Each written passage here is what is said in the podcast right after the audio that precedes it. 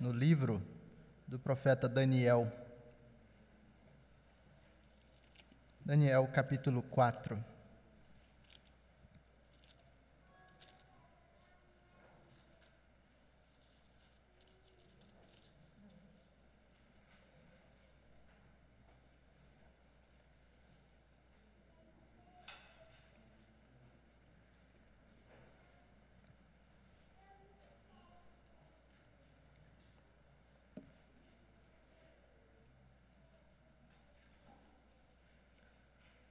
Daniel, capítulo 4, nós vamos ler inicialmente dos versículos 1 a 3.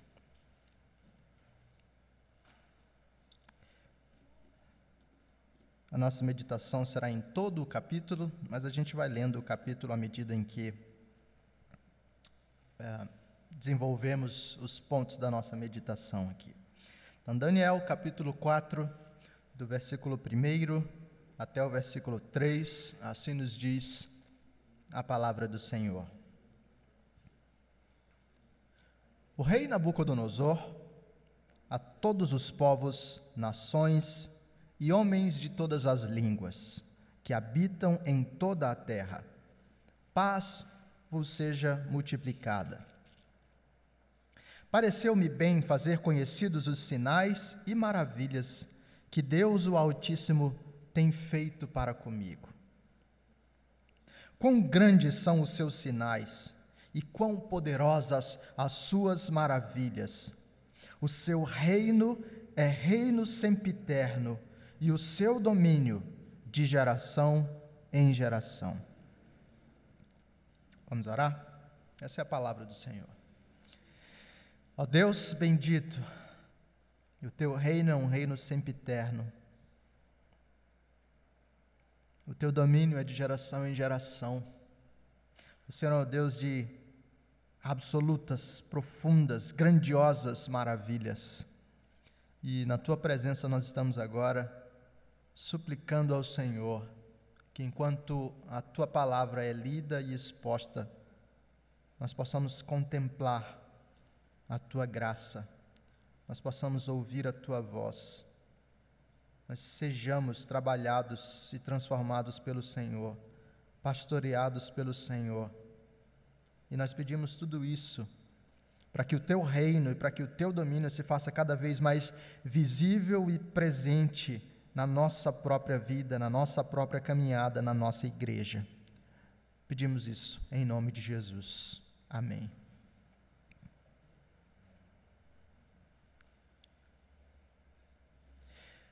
Há algum tempo se tornou popular um tipo de programa, um tipo de reality show, que focalizava a transformação na vida das pessoas. O, a premissa era a mesma, aplicada em diversos contextos. Por exemplo, aqui no Brasil, nós tivemos um programa que ficou muito famoso chamado Lata Velha. Né? Que transformava os carros acabados das pessoas em máquinas mais possantes, enfim, de última geração. Alguém fez a brincadeira de que o Luciano Huck, como presidente do Brasil, ia, ia tentar fazer um grande lata velha da nação. Mas vamos deixar essas piadas políticas para depois, né? Chegou ao Brasil também uh, um, um programa baseado num programa norte-americano chamado de Extreme Makeover, que trata basicamente da reforma de casas. Então, a pessoa tinha lá sua casa toda detonada e uh, juntava-se a equipe de arquitetos e decoradores e pedreiros e no período aí de eh, alguns dias, enquanto a família era retirada do lar para algum uh, fazer alguma outra atividade, a casa era reformada, totalmente eh, transformada em algo belo. A mesma premissa, algo destruído que é reformado, que é transformado. Junto a isso, com essa mesma premissa, alguns programas focalizaram não apenas a transformação de objetos, como um carro ou como uma casa, mas a transformação da pessoa propriamente.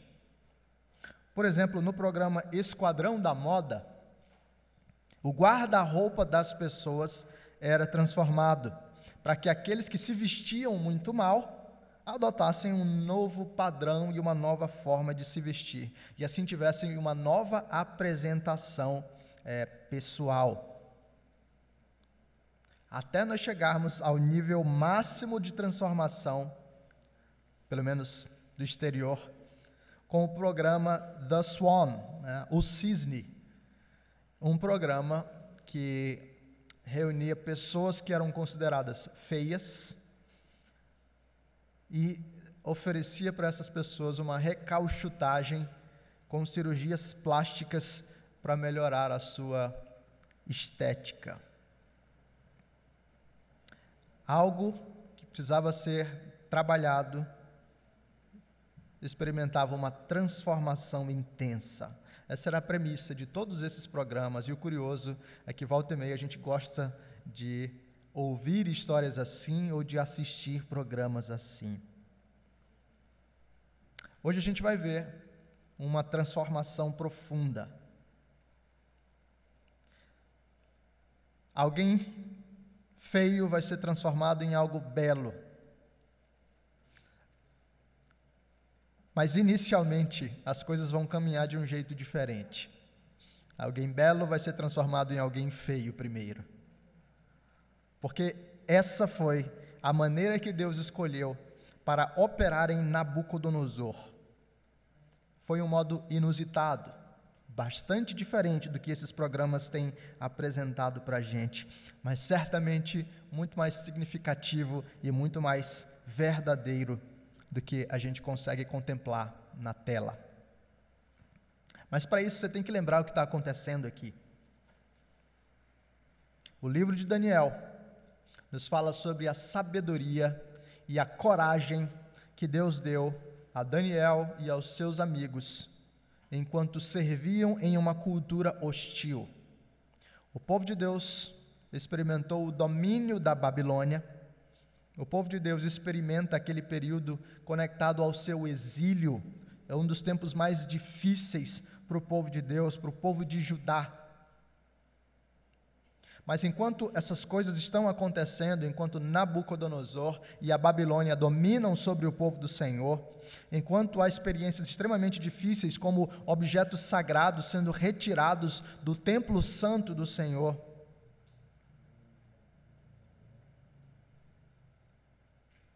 Deus demonstra que ele continua no trono.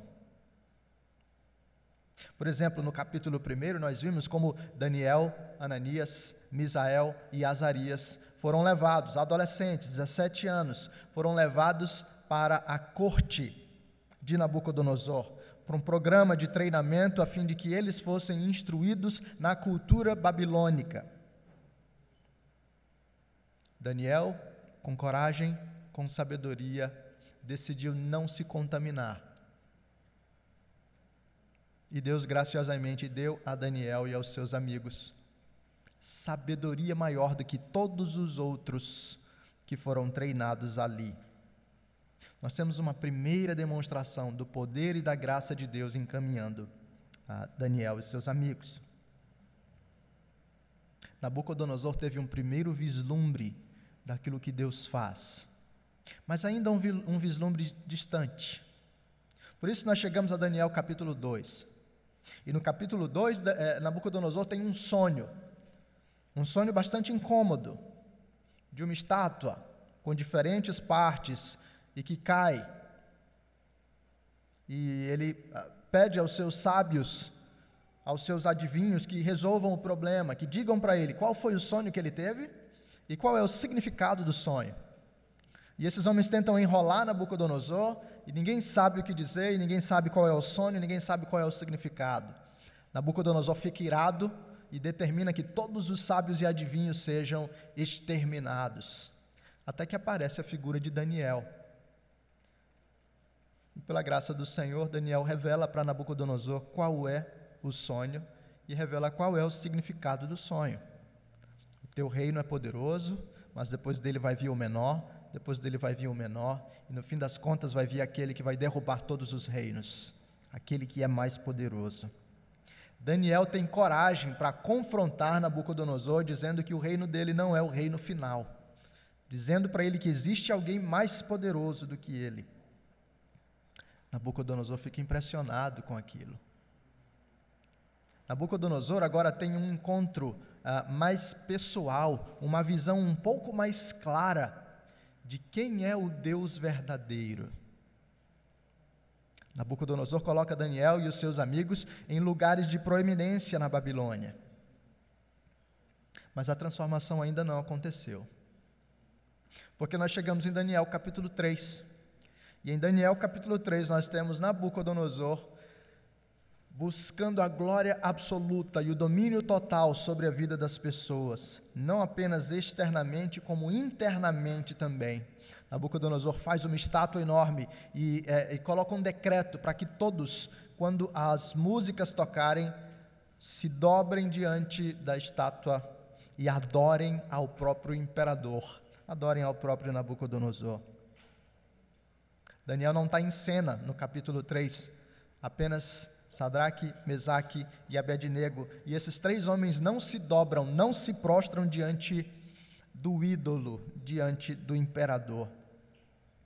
Nabucodonosor fica irado, chama esses homens, confronta esses homens, dá para eles mais uma vez a oportunidade de se dobrar, senão eles serão lançados na fornalha de fogo ardente. Eles respondem que não podem se dobrar. Deus pode livrá-los ou não, eles permanecerão fiéis. Nabucodonosor fica irado e ordena que eles sejam lançados na fornalha. E nada acontece porque os homens que entraram amarrados na fornalha, três homens agora estão soltos, passeando, acompanhados de um quarto que tem a aparência dos deuses, como o próprio Nabucodonosor descreve. Agora Nabucodonosor tem uma visão muito mais clara do poder e da autoridade de Deus. Aquilo que em Daniel capítulo 1 era um vislumbre, olha, Deus torna algumas pessoas mais sábias. Aquilo que havia um pouco mais de é, percepção no capítulo 2, olha, Deus revela sonhos e interpreta sonhos. Deus diz o que vai acontecer comigo. Agora se torna uma evidência bastante pessoal. Ele estava contemplando homens andando pelo fogo sem se queimar. Essa poderia ser a grande transformação na vida de Nabucodonosor mas ainda não foi. A descrição que ele tem acerca do Deus verdadeiro é apenas é que esse é o Deus de Sadraque, Mesaque e Abednego. Até que nós chegamos ao capítulo 4. E agora no capítulo 4, nós já temos esse primeiro ponto dos versículos 1 a 3, que é uma apresentação que Nabucodonosor vai fazer do seu relato. Nós temos aqui a história de um homem que foi transformado. Nós temos aqui a revelação do poder que verdadeiramente transforma. E nós vamos ouvir Nabucodonosor contar o que, que aconteceu com ele e como ele encontrou pessoalmente o Deus verdadeiro. Ele começa com essa introdução. Então ele nos diz: O rei Nabucodonosor, a todos os povos, nações e homens de todas as línguas que habitam em toda a terra, paz vos seja multiplicada. Pareceu-me bem fazer conhecidos os sinais e maravilhas que Deus, o Altíssimo, tem feito para comigo. Quão grandes são os seus sinais e quão poderosas as suas maravilhas! O seu reino é reino sempiterno e o seu domínio de geração em geração. Note a pessoalidade agora presente na descrição. Aquilo que antes era uma descrição afastada, o Deus de Daniel, Ananias, Misael e Azarias, agora é o Deus Altíssimo que tem feito sinais e maravilhas para comigo. Aquilo que era uma descrição distanciada, o Deus desses homens faz coisas grandes, Agora é a percepção de um Deus pessoal dizendo: grandes são os seus sinais, poderosas as suas maravilhas, o reino dele é sempre eterno, o seu domínio é de geração em geração. Nabucodonosor está chamando a minha e a sua atenção para o seu relato pessoal de transformação. A essa altura, nós já podemos perceber como a palavra do Senhor revela ah, algo tão precioso para a gente, indicando que não há nenhum homem poderoso ou quebrado que não seja transformado mediante o encontro com o Senhor. Nós temos o homem mais poderoso da terra, dizendo que o Deus que nós cremos é o Deus Altíssimo. E afirmando, veja, Nabucodonosor tem o maior de todos os impérios daquele período. E esse é o homem que diz: o reino do Senhor é um reino sempre eterno. O seu domínio é de geração em geração. O homem mais poderoso da terra diz: O meu poder é nada diante do Deus verdadeiro. Mas o que, que aconteceu para que esse homem, que mandava pessoas à fornalha pelo simples fato de elas não se dobrarem diante dele, o que, que aconteceu com esse homem para que ele fizesse esse tipo de declaração? Nabucodonosor nos conta, no versículo 4 até o versículo 18, ele nos conta o que aconteceu. Então vamos ler. Eu, Nabucodonosor, estava tranquilo em minha casa e feliz no meu palácio. Tive um sonho que me espantou. E quando estava no meu leito, os pensamentos e as visões da minha cabeça me turbaram. Por isso, expedi um decreto, pelo qual fossem introduzidos à minha presença todos os sábios da Babilônia, para que me fizessem saber a interpretação do sonho. Então entraram os magos, os encantadores, os caldeus e os feiticeiros, e lhes contei o sonho, mas não me fizeram saber a sua interpretação. Por fim, se me apresentou Daniel, cujo nome é Beltesazar, segundo o nome do meu Deus, e no qual há o Espírito dos deuses santos. E eu lhe contei o sonho, dizendo: Beltesazar, chefe, chefe dos magos, eu sei que há em ti o Espírito dos deuses santos, e nenhum mistério te é difícil. Eis as visões do sonho que eu tive, dize-me a sua interpretação. Eram assim as visões da minha cabeça quando eu estava no meu leito. Eu estava olhando e vi uma árvore no meio da terra, cuja altura era grande. Crescia a árvore e se tornava forte, de maneira que a sua altura chegava até o céu e era vista até os confins da terra. A sua folhagem era formosa e o seu fruto abundante, e havia nela sustento para todos. Debaixo dela, os animais do campo achavam sombra, e as aves do céu faziam morada nos seus ramos, e todos os seres viventes se mantinham nela. No meu sonho, quando eu estava no meu leito, vi um vigilante, um santo, que descia do céu, clamando fortemente e dizendo: Derribai a árvore, cortai-lhe os ramos, derriçai-lhe as folhas, espalhai o seu fruto, afugentem-se os animais de debaixo dela e as aves dos seus ramos. Mas a cepa, com as raízes, deixai na terra, atada com cadeias de ferro e de bronze, na erva do campo.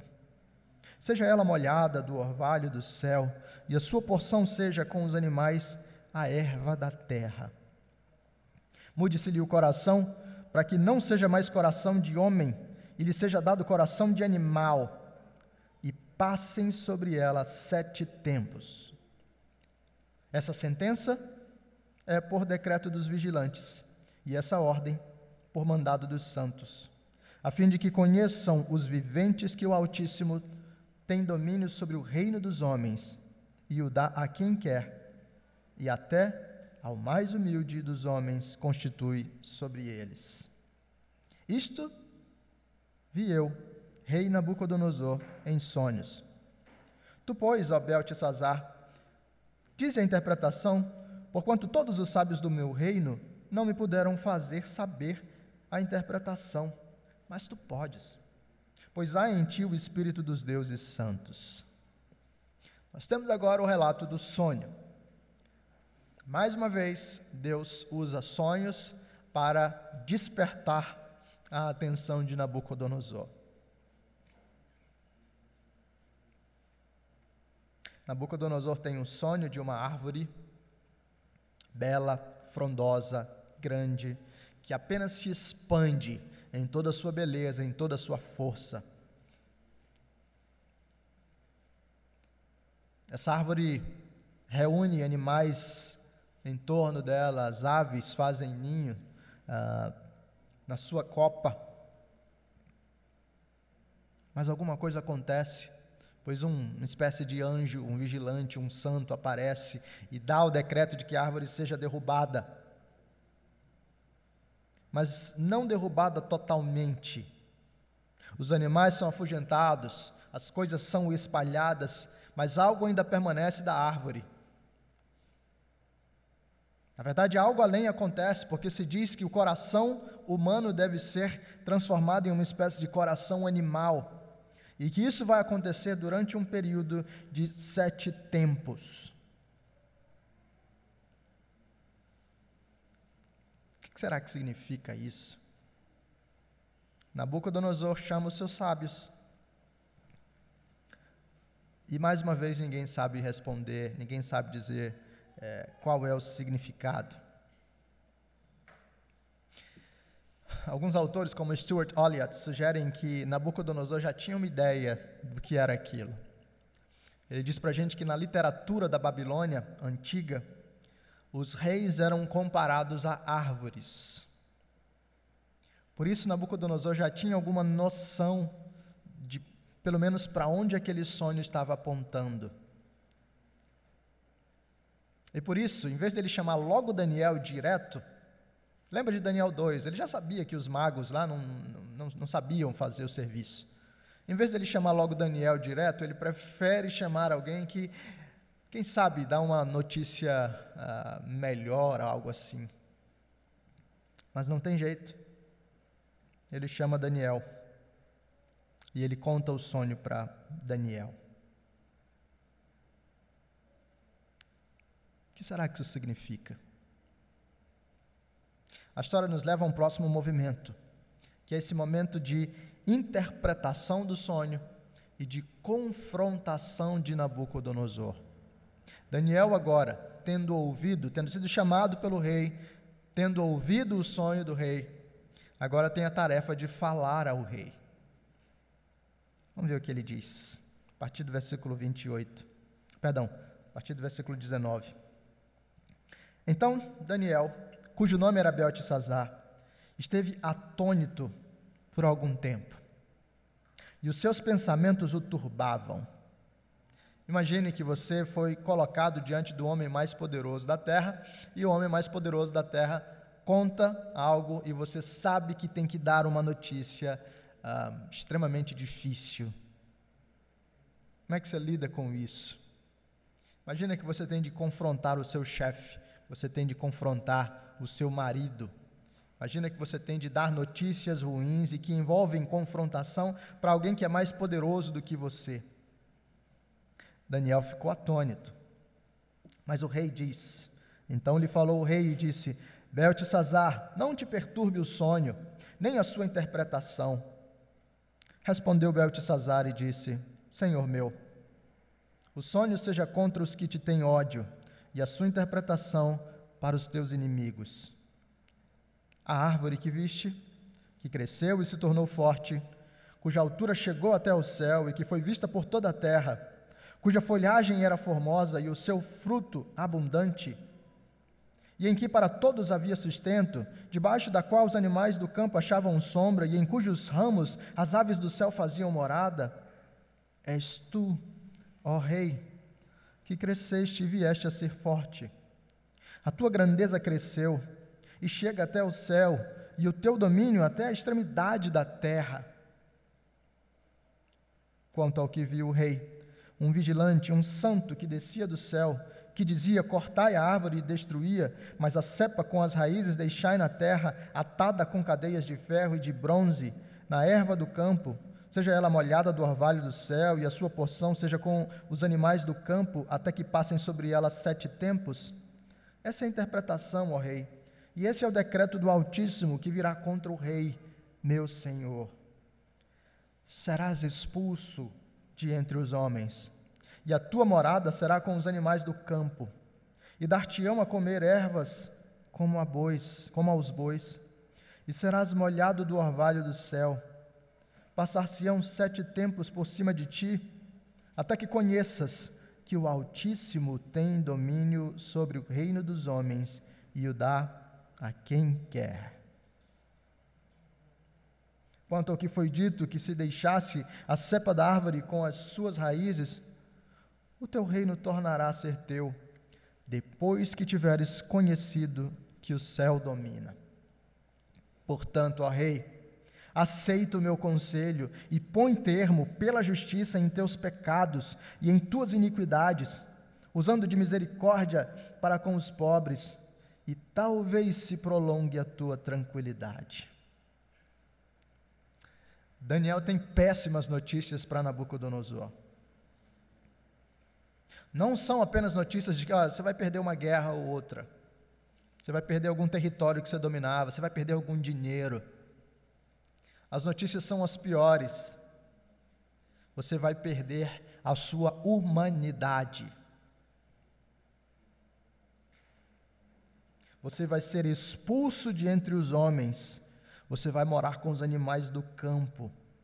Você vai comer as coisas que os bois comem. Você vai ficar ao relento, sendo molhado pelo orvalho do céu. Isso vai acontecer durante sete tempos. A gente não sabe dizer exatamente uh, o, o, o que significaram esses sete tempos. Se são sete dias, se são sete meses, se são sete anos. Mas Daniel tem a dura mensagem de dizer ao rei: você vai ocupar o nível mais baixo da escala humana, você vai se tornar rebaixado igual animais. Mas não é só essa a mensagem, porque Daniel confronta o rei, apontando que a causa de tudo isso era a sua soberba e o seu pecado. Por isso, no versículo 27, Daniel chama o rei e diz: Ó oh, rei, aceita o meu conselho, põe termo, acaba pela justiça com os teus pecados, com as tuas iniquidades, usa de misericórdia com os pobres, e talvez se prolongue a tua tranquilidade. Daniel não tinha uma mensagem fácil para dar e nem tentou diminuir o peso daquilo. Daniel não tinha uma mensagem de autoestima para Nabucodonosor, para dizer para ele: olha, você vai comer com, com os bois, mas pensa positivo. Pensa na força do boi.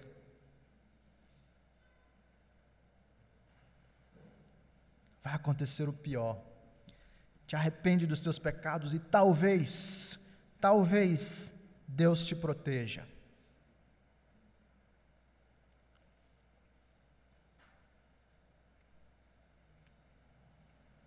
Nabucodonosor já sabia quem era Daniel. Ele já tinha contemplado coisas grandiosas do Deus de Daniel. Por isso, Daniel se retira da presença de Nabucodonosor ele não é exterminado pela sua mensagem difícil.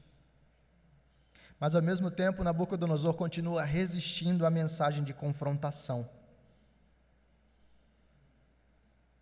Nabucodonosor não levou tão a sério aquilo que Daniel havia dito.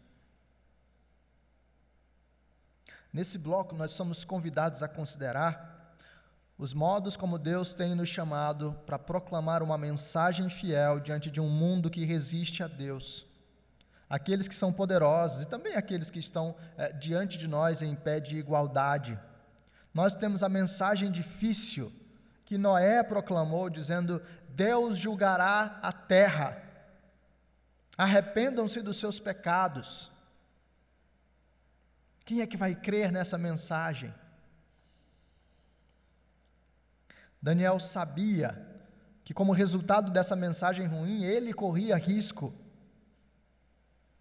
o Nabucodonosor destemperado, que mandou lançar pessoas na fornalha por não terem se dobrado a ele, que mandou exterminar sábios pelo simples fato de não conseguirem dizer claramente o que ele esperava.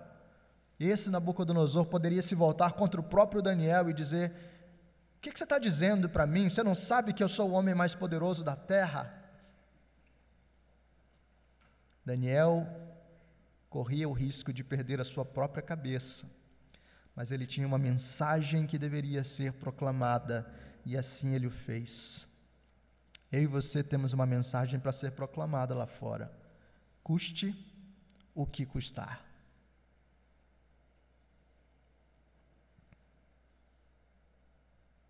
O que, aconteceu com Nabucodonosor? A história nos conta, nos leva ao movimento do cumprimento do sonho. Partir do versículo 28, o texto nos diz: Todas essas coisas sobrevieram ao rei Nabucodonosor. Ao cabo de doze meses, passeando sobre o palácio real da cidade da Babilônia, falou o rei e disse: Não é esta a grande Babilônia que eu edifiquei para a casa real, com o meu grandioso poder e para a glória da minha majestade? Olha o que Nabucodonosor fala. Ele olha o seu domínio e diz: Olha aqui o que eu fiz, olha o que eu conquistei. Talvez você já tenha ouvido falar, talvez você lembre, uma das sete maravilhas do mundo já foi descrita, né? Como os jardins suspensos da Babilônia.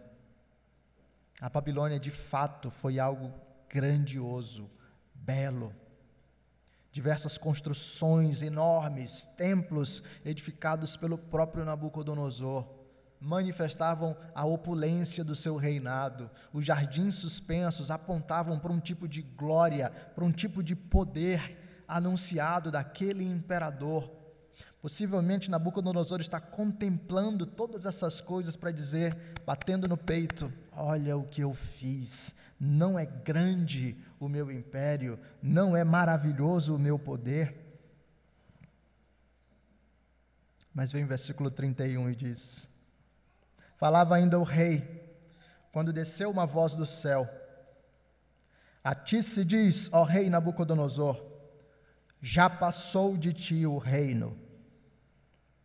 Serás expulso de entre os homens, e a tua morada será com os animais do campo e fartiam comer ervas como os bois, e passar-se-ão sete tempos por cima de ti, até que aprendas que o Altíssimo tem domínio sobre o reino dos homens e o dá a quem quer. No mesmo instante se cumpriu a palavra sobre Nabucodonosor, e foi expulso de entre os homens, e passou a comer erva como os bois. O seu corpo foi molhado do orvalho do céu, até que lhe cresceram os cabelos como as penas da águia e as suas unhas como as das aves. E agora nos é contado o que aconteceu efetivamente com Nabucodonosor. Ele se transformou numa espécie de lobisomem do mundo antigo. Imagina um homem cujos pelos crescem, cujas, cujas unhas crescem como garras, um homem que agora vive com os animais, um homem exposto ao relento contínuo, um homem que não tem juízo. Talvez algo próximo aqui para a gente considerar é uma doença que tem sido é, que foi designada de licantropia, uma espécie de distúrbio de ordem mental em que algumas pessoas pensam que são animais e passam a se comportar como animais.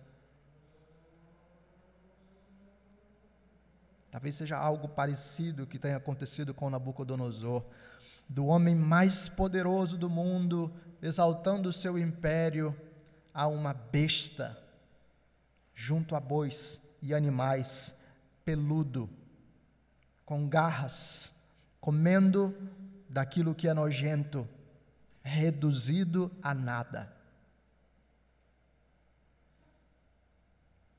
A literatura do mundo antigo também reconhece isso.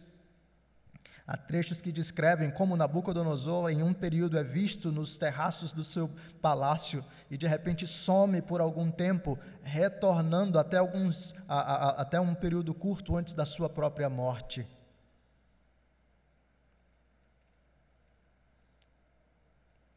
Nabucodonosor foi humilhado. Aqui está o extreme makeover. Só que a casa exaltada é transformada em um barraco. O palácio é transformado em nada.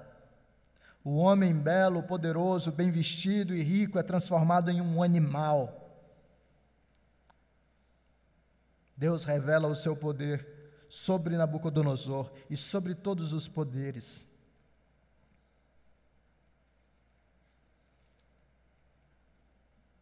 Mas Deus não faz as coisas gratuitamente e nem por um exercício sádico de simplesmente olhar as pessoas na sua pior condição.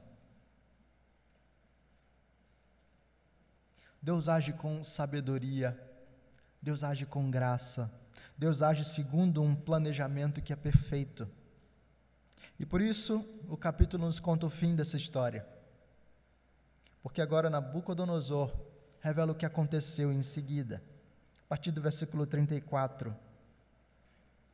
Mas ao fim daqueles dias, eu, Nabucodonosor, levantei os olhos ao céu, tornou-me a vir o entendimento, e eu bendisse o Altíssimo, e louvei e glorifiquei ao que vive para sempre, cujo domínio é sempre eterno e cujo reino é de geração em geração. Todos os moradores da terra são por ele reputados em nada. E segundo a sua vontade, ele opera com o exército do céu e os moradores da terra. Não há quem lhe possa deter a mão, nem lhe dizer: Que fazes? Tão logo me tornou a vir o entendimento, também para a dignidade do meu reino, tornou-me a vir a minha majestade e o meu resplendor. Buscaram-me os meus conselheiros e os meus grandes Fui restabelecido no meu reino, e a mim se me ajuntou extraordinária grandeza. Agora, pois, eu, Nabucodonosor, louvo, exalço e glorifico ao Rei do céu, porque todas as suas obras são verdadeiras e os seus caminhos justos, e pode humilhar aos que andam na soberba.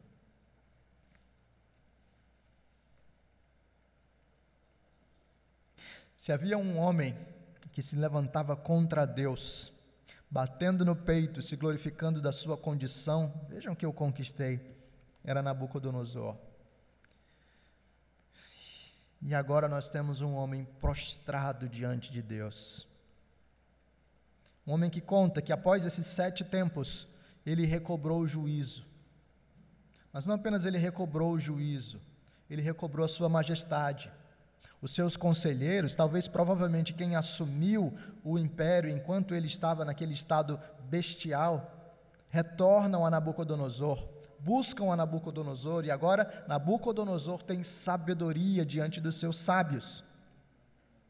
Ele ocupa de volta o trono, ele ocupa de volta o poder.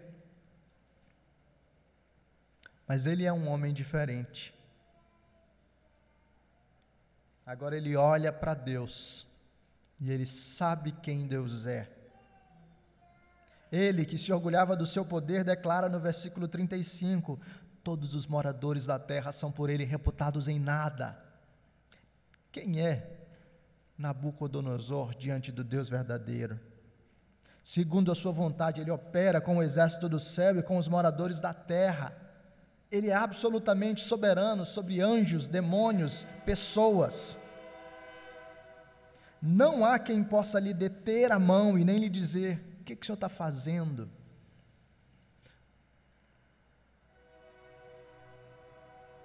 E agora Nabucodonosor manifesta a sua adoração pessoal ao Senhor.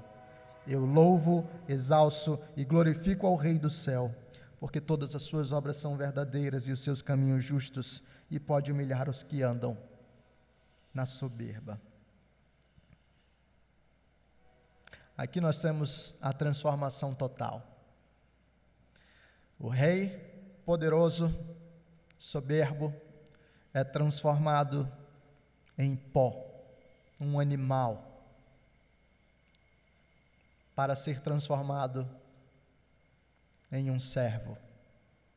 Voltou à sua glória, voltou à sua beleza, voltou ao seu poder. mas diferente. Agora ele conhece pessoalmente ao Deus, ao Deus verdadeiro. Ainda é possível discutir se isso aqui de fato se tornou uma conversão legítima. Mas não é possível deixar de perceber como a descrição de Nabucodonosor nos capítulos anteriores acerca de Deus era uma, é era uma é, é, descrição distanciada, enquanto agora ele fala de Deus e responde a Deus de modo pessoal. O que, que esse capítulo nos ensina? E como é que essas verdades podem ser e devem ser aplicadas para a nossa própria vida nos dias de hoje? Nós temos alguns, alguns aspectos a considerar. O primeiro deles, talvez o mais fundamental aqui, é o de que não há poder semelhante ao Senhor. Deus revela em toda em todo o livro de Daniel, mas de um modo muito especial nesse capítulo, que ele possui o poder absoluto e soberano. Deus opera com o exército dos céus e com os moradores da terra. Não há ninguém que possa pegar e barrar o braço de Deus para perguntar para ele: o que, que você está fazendo? E quem está dizendo isso é o homem mais poderoso do mundo antigo. E você podemos contemplar um Deus que é absolutamente soberano e absolutamente poderoso. E essa é uma das mensagens mais necessárias para mim e para a sua vida, porque isso se aplica a diversos contextos. Alguns de nós, nesse ano de 2020, entraram em pânico e em desespero. O que, que o coronavírus vai fazer com a nossa vida? Seja em termos de saúde, seja em termos de emprego, o que, que vai acontecer conosco e nós tememos, tememos e tememos?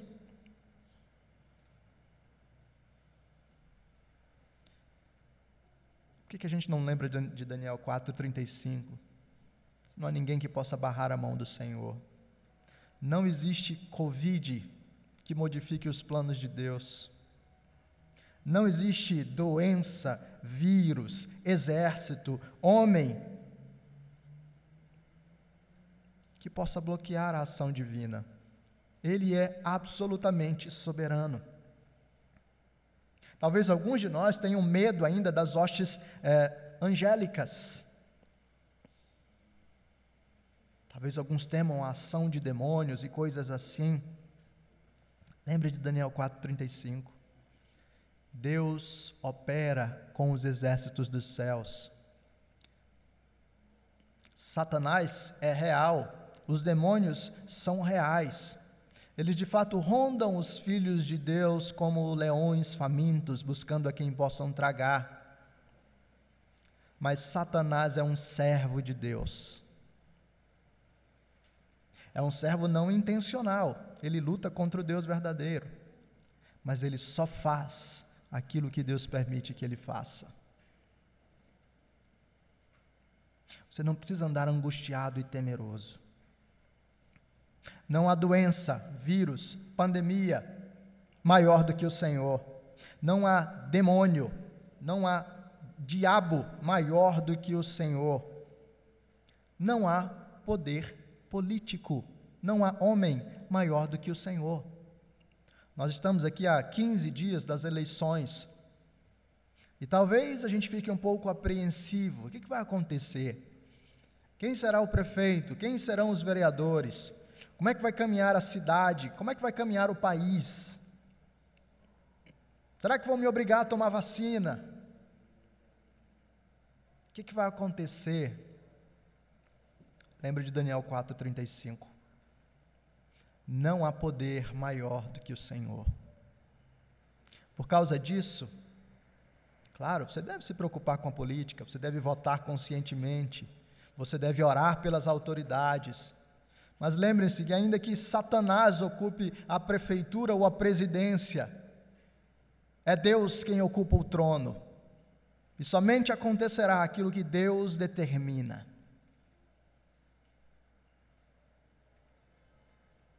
Deus é absolutamente soberano. E é essa verdade que nos humilha e que também traz paz ao nosso coração. Nós também observamos aqui no texto que Deus é aquele que quebra e é aquele que restaura. Deus é aquele que humilha e é aquele que exalta. Ele fez isso com Nabucodonosor. Talvez ele esteja fazendo isso agora mesmo com a sua vida. Talvez durante esse período você perdeu seu emprego. E aí você entrou em crise, dizendo: Eu não acredito que está acontecendo isso comigo. Você chora, você se sente humilhado, você experimenta profunda dor por causa do rebaixamento da sua condição. Humilhe-se diante do Senhor, descanse no Senhor. Ele humilha, mas ele exalta. Ele fere, mas ele sara. Deus não nos conduz, Deus não conduz os seus filhos em situações difíceis pelo mero prazer de fazê-los sofrer. Deus conduz os seus filhos em situações difíceis para tratá-los.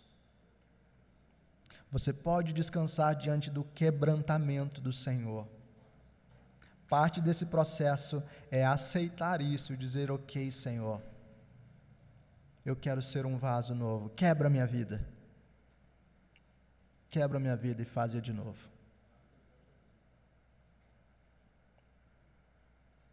Um princípio que nós também devemos observar é que Deus nos chama para proclamar o Evangelho com sabedoria e coragem. Nós estamos diante de um mundo que cresce em poder e em intolerância para com a verdadeira fé cristã. Dia 11 de novembro, nós teremos mais uma votação no STF de algo que tende a considerar a homofobia crime. E veja bem, nenhum de nós deveria falar da homossexualidade ou dos homossexuais de um modo desrespeitoso. Nós somos chamados a amar pecadores, sabendo que nós mesmos somos pecadores. Mas nós temos uma mensagem a dizer. E a mensagem é: a agenda LGBT é um barco furado ela vai levar pessoas à destruição última. O pecado mata. Nós temos mensagens difíceis para comunicar a cultura cada vez mais hostil ao Evangelho. E qual será a nossa postura? Nós vamos nos silenciar, com medo do que pode acontecer, ou nós vamos efetivamente responder ao chamado de Deus, confiando que Deus é o verdadeiro soberano? Proclamar o Evangelho com sabedoria e coragem, falando com equilíbrio, mas ousadamente. Finalmente, irmãos, o texto nos ensina que Deus converte os corações mais endurecidos. Nabucodonosor viu a sabedoria de Daniel e não se arrependeu. Ele viu o poder de Deus revelando sonhos, não se arrependeu. Ele viu Sadraque, Mesaque e Abednego na fornalha com Cristo e não se arrependeu. Talvez eu e você, a essa altura, já diríamos: esse cara não tem mais jeito.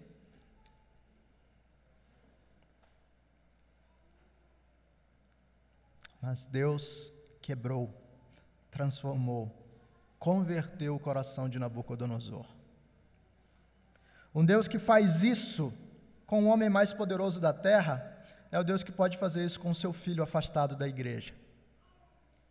É o Deus que pode fazer isso com o seu pai que resiste ao Senhor. É o Deus que pode fazer isso com o seu marido. É o Deus que pode fazer isso com a sua esposa. É o Deus que pode fazer isso com algum familiar distante ou até próximo. Deus converte os corações mais endurecidos. Por isso nós podemos crer e esperar enquanto anunciamos o Evangelho, enquanto nós oramos pelos perdidos e pelos pecadores impenitentes. Deus opera com os exércitos dos céus e com os moradores da terra. Não há ninguém que possa barrar a sua mão e dizer o que fazes. Deus pega corações de pedra e coloca no lugar corações de carne. Deus dá vida aos mortos. Deus abre as vistas dos cegos. Deus é soberano na transformação de pecadores e por isso existe esperança. A história nos conta que Mônica de Tagaste, a mãe do Santo Agostinho, andava angustiada pela conversão do seu filho. Orou durante 35 anos para que o seu filho fosse convertido ao Senhor. Em certa ocasião, ela conversa com Ambrósio de Milão. E ela já não sabe mais se deve continuar orando ou não. Ela está com o coração cansado e angustiado. E Ambrósio diz para ela: continue orando. Deus há de ouvir alguém que tem chorado durante tanto tempo. É claro que a teologia de Ambrósio ali não foi exatamente uma teologia é, reformada, né? Mas o fato é que Deus ouviu. 35 anos de oração. Deus converteu Agostinho e o transformou em um dos grandes mestres da igreja. Você está cansado porque está orando durante um ano pela conversão do seu pai ou do seu filho? Experimenta 35 anos. Não para de orar. Não para de crer. Não para de pregar. Deus transforma corações segundo a sua vontade soberana. Finalmente, irmãos, Nabucodonosor foi humilhado a um nível extremamente baixo. Mas saiba o seguinte: ninguém experimentou maior humilhação do que aquele que tem o poder real. Nabucodonosor foi humilhado? Foi.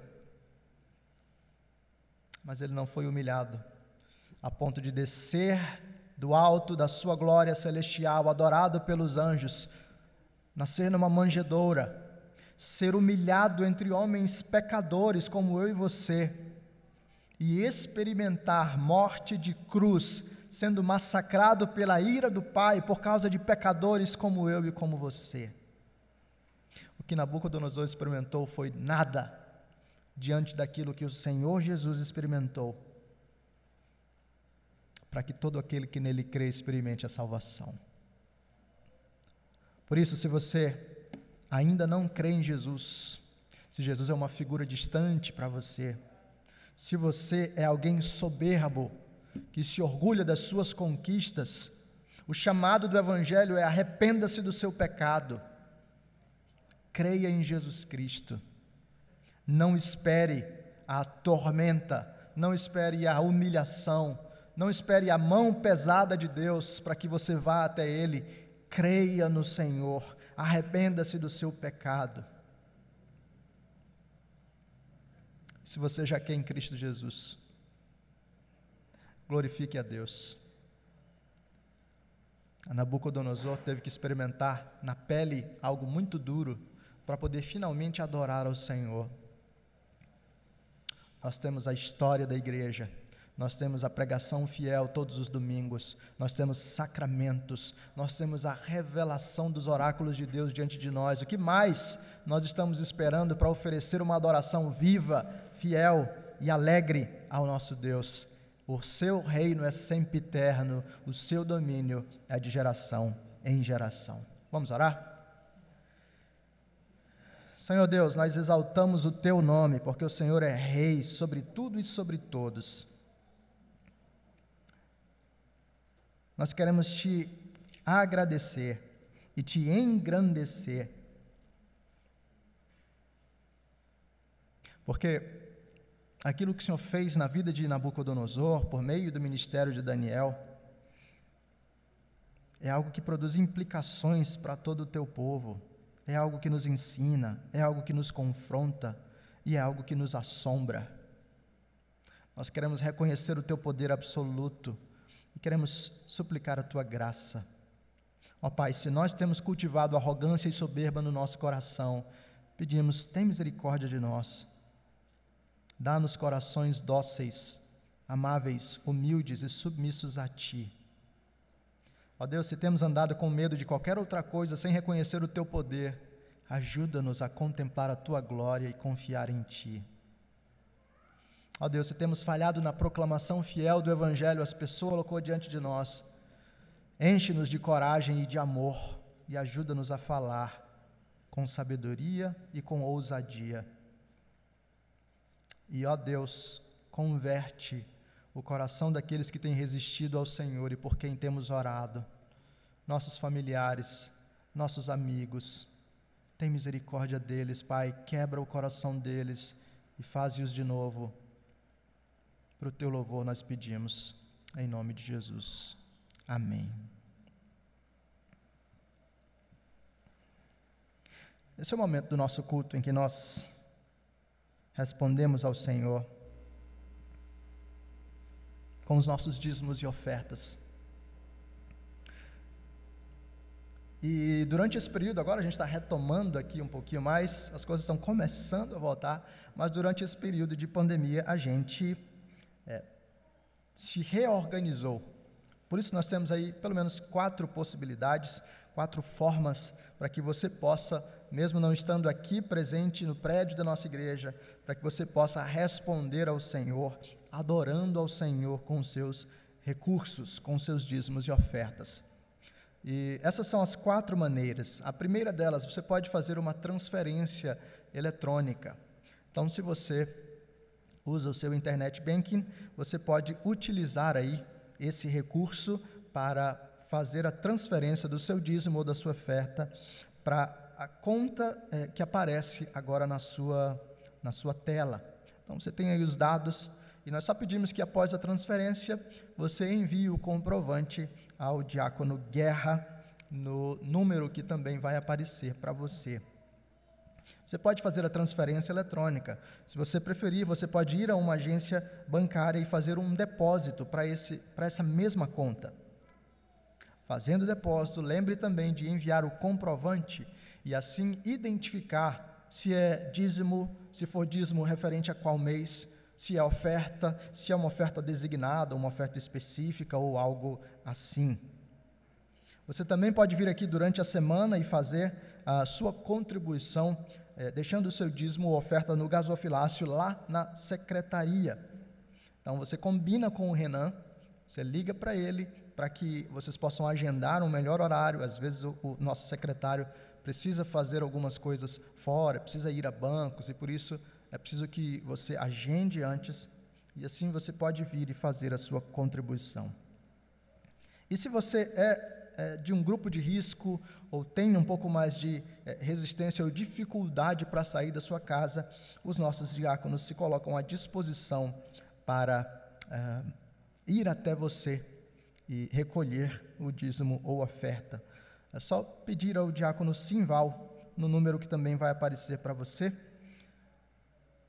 e assim eles terão toda a alegria em ir até você. Nós vamos cantar ao Senhor, vamos cantar o hino ofertório, o hino de número 60. Quero convidar você a ficar em pé, e enquanto nós cantamos esse hino, você também, aqui presente, pode responder ao Senhor adorando com seus dízimos e ofertas.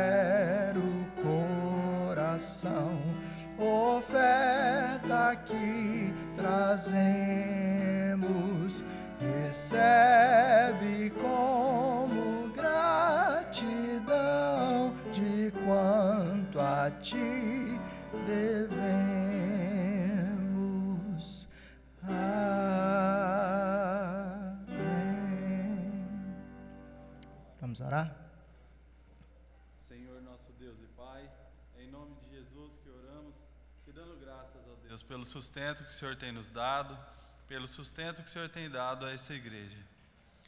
Queremos, ó Deus, neste momento, consagrar as nossas vidas a Ti, Senhor, através dos nossos dízimos e ofertas, que o Senhor possa recebê-los, Senhor, e que